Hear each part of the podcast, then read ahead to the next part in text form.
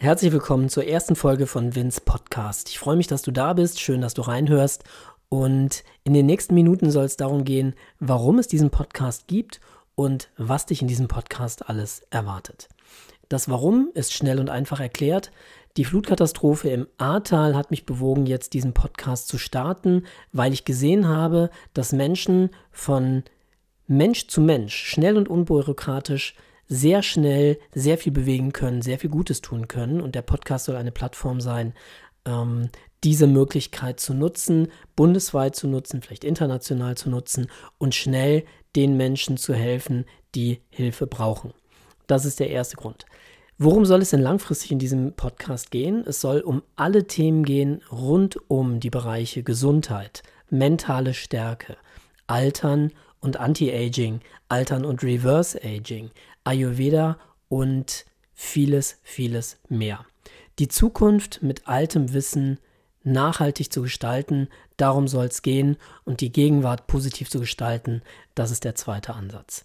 Kurz zu mir, mein Name ist Vin Silvester, ich bin seit über 20 Jahren im Fitness- und Gesundheitsbereich unterwegs. Ich bin Lebensbegleiter, Coach, Mentalcoach im internationalen Spitzensport und Dozent in der betrieblichen Gesundheitsförderung und Referent, Ausbilder für das Thema Ayurveda. Heute soll es um die Hilfe im Ahrtal gehen. Und der Hintergrund ist eine Hilfsaktion, die eine Freundin von mir gestartet hat, die tatsächlich innerhalb einer Woche unglaublich viel Gutes tun konnte und ein ganzes Dorf unterstützen konnte in seiner Aufbauarbeit. Ich habe letzte Woche, das ist jetzt eine Woche nach der Katastrophe gewesen, die Möglichkeit gehabt, Betroffene zu sprechen und Helfer zu sprechen. Und es war schon intensiv zu sehen, dass Menschen noch eine Woche nach so einem Ereignis traumatisiert sind im Sinne von unter Schock stehen, neben sich stehen, gar nicht mehr so viel mitbekommen und wirklich auf die Hilfe von anderen angewiesen sind. Auf der anderen Seite standen Helfer, mit denen ich sprechen konnte, die auch fassungslos vor den, vor den Trümmern standen, vor den Schicksalen, die sie gesehen haben vor Ort. Und auch hier wird es langfristig Hilfe brauchen, Seelsorge, Psychotherapie und Coachings, um auch diesen Menschen zu helfen. Tausende, Zehntausende sind zeitweise obdachlos geworden, viele haben ihr Heim verloren und für viele beginnt jetzt ein komplett neues Leben. Das können wir uns kaum vorstellen und es wirkt auch ein bisschen unwirklich. Ich war dann einen Tag später in Ehlingen, einem betroffenen Dorf, und ein Teil des Dorfes, da ist gar nichts passiert, und ein anderer Dorf, äh, anderer Teil des Dorfes ist in Schutt und Asche gelegt worden. Und man sieht diese Idylle auf der einen Seite und die Verwüstung auf der anderen Seite, und das macht natürlich massiv betroffen. Was ich besonders eindrücklich finde für mich selbst, ist, dass die Dinge, die wir jetzt erleben, ja keine Zufälle sind oder Ereignisse, die unvorhergesehen waren, sondern wenn ich mich zurückerinnere an meine Schulzeit, 80er Jahre, da wurde schon vom Klimawandel gesprochen. Und wir haben darüber gesprochen, wie der Mensch die Natur verändert, wie viel Boden versiegelt wird in Deutschland alleine und mh, mm, welche Folgen das alles hat.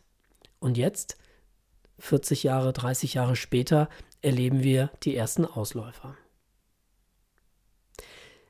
In diesem Podcast soll es aber nicht nur um negative Dinge gehen, sondern vor allen Dingen um gute Nachrichten. Und Ehlingen ist für mich ein Top-Paradebeispiel dafür.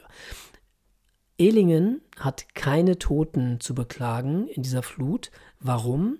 Weil ein beherzter Feuerwehrmann, als er die Info bekommen hat, dass da eine Flutwelle auf das Dorf zukommt, er nicht lange gefackelt hat, sondern sofort Feuerwehrleute mit Megafonen durchs Dorf geschickt hat, um die Menschen zu warnen. Schnell, von Mensch zu Mensch, ohne digitale Technik, ohne komplizierte Software, sondern einfach nur raus auf die Straße, durch die Straßen und die Menschen aus den Häusern holen. Man muss dazu sagen, es war nachts, also gegen 1 Uhr, als die Flut dort eingetroffen ist und nachts um eins, wie viele Leute schauen da auf ihr Handy und wie viele Leute schauen da noch Nachrichten. Das war also ein sehr schnelles, beherztes Eingreifen eines Menschen, eine wichtige Entscheidung, die dann tatsächlich Leben retten konnte.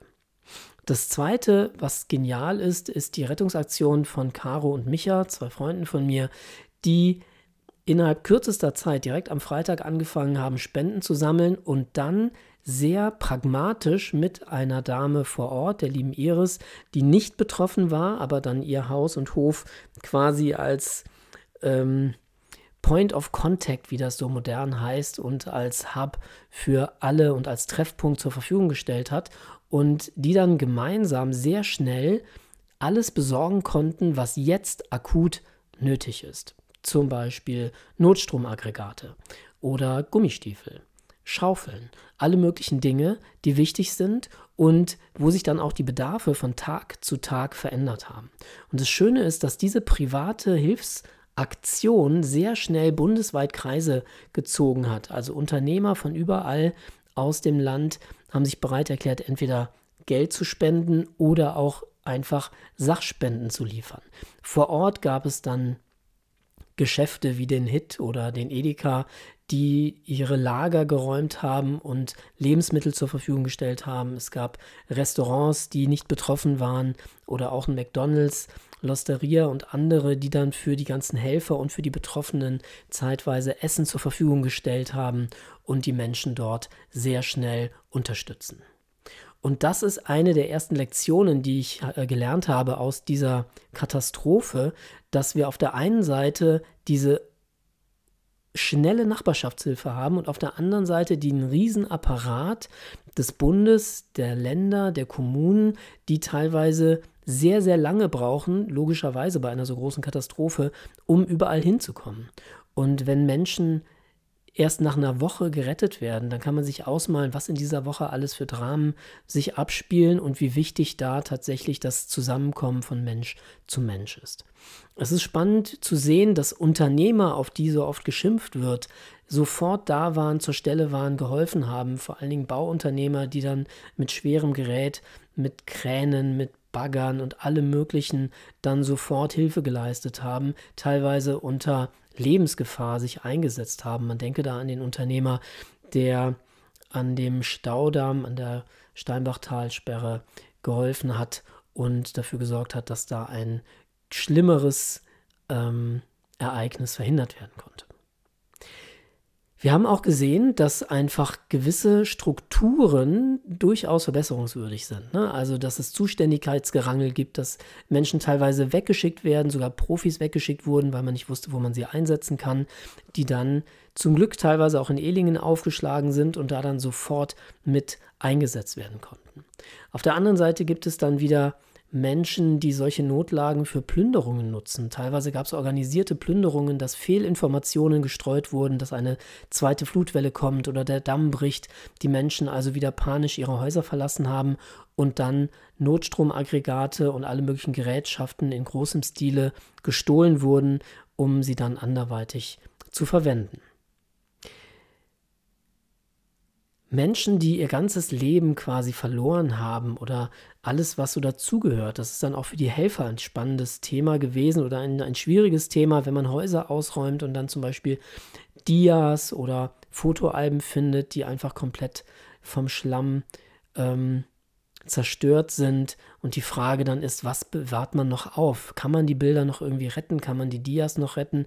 Da hängen ja Erinnerungen dran, da hängt eben die ganze Vergangenheit dran. Eine schöne Geschichte ist, dass irgendwann jemand mal eine Box aufgestellt hat an einem dieser Orte, wo Menschen zusammengekommen sind, um zu essen, um sich mit Kleidung zu versorgen oder um einfach ein paar Minuten einfach das Chaos zu Hause zu vergessen und wie dann Karnevalsmusik und gute Laune Musik Menschen wieder beseelen kann und ihnen Energie geben kann und ihnen Hoffnung geben kann und Menschen auch noch mal mehr zusammenrücken.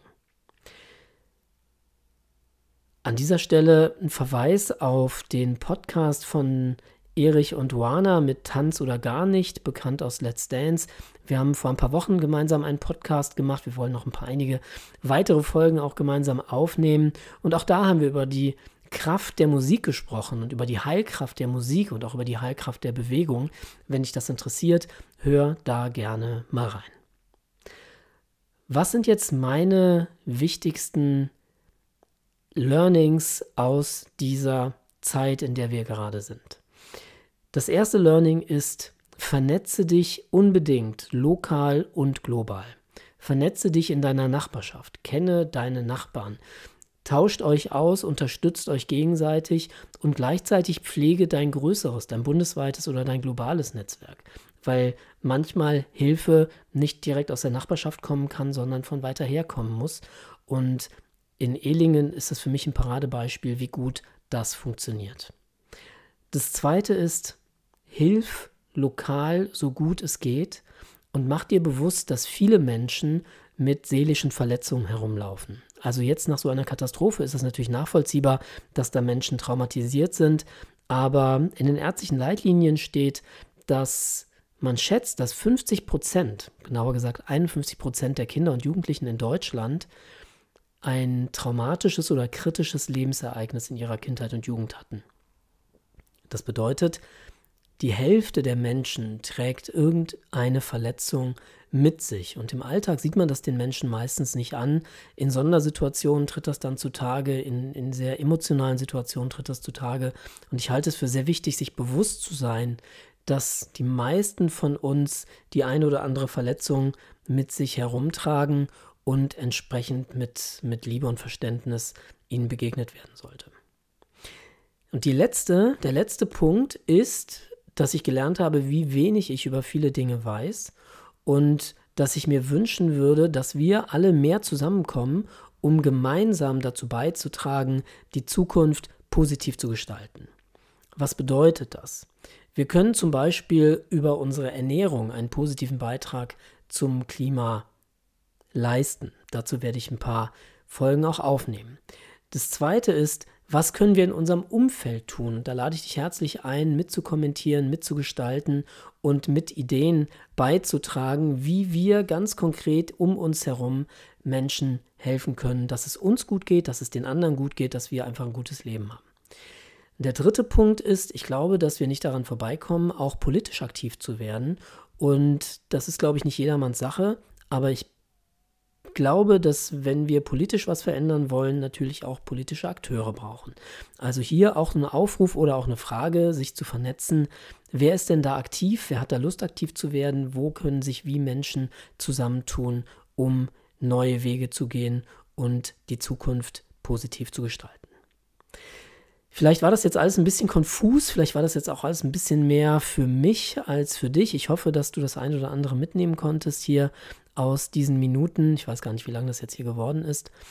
Wenn es dir gefallen hat, wenn du Ideen hast, wenn du Wünsche hast, dann melde dich gerne und ich werde es gerne aufnehmen.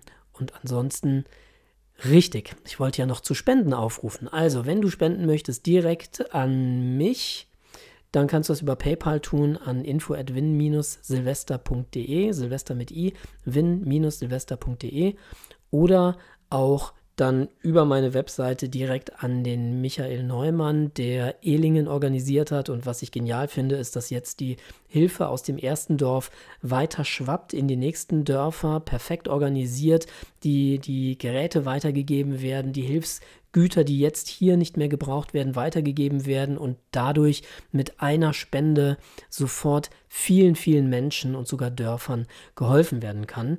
Also, wenn du Bock hast, uns da weiter zu unterstützen, die Hilfe wird in den nächsten Wochen und Monaten noch dringend, dringend benötigt werden, dann spende sehr, sehr gerne. Und schließlich, wenn du Ideen hast oder wenn du auch irgendwie seelsorgerisch tätig werden möchtest, dann melde dich ebenfalls. Es gibt verschiedene Stellen, wo man eventuell sich einbringen kann. Ansonsten hoffe ich, es geht dir gut. Ähm, ich werde euch auf dem Laufenden halten über alles, was hier in Ehlingen und Co. passiert, auch was mit den Geldern passiert. Wir haben bereits schon über 1000 Euro gesammelt, alleine jetzt in den letzten Tagen und Micha und Caro haben über, ich glaube, 25.000 Euro schon zusammengesammelt, die direkt größtenteils schon investiert wurden in alles, was eben gerade akut benötigt wurde, vom, vom, von Schuhen bis hin zu Notstromaggregaten, Kühlschränken, Akkuschraubern, Besen, Lebensmittel und so weiter und so weiter. Alles, was eben jetzt gebraucht wird, kann jetzt einfach auch zur Verfügung gestellt werden, ohne auf lange Hilfslieferungen ähm, aus öffentlichen ähm, Einrichtungen zu warten. In diesem Sinne wünsche ich dir eine wunderschöne Woche. Ich freue mich, wenn du den Podcast teilst. Ich freue mich, wenn du ihn mitgestaltest und bis bald.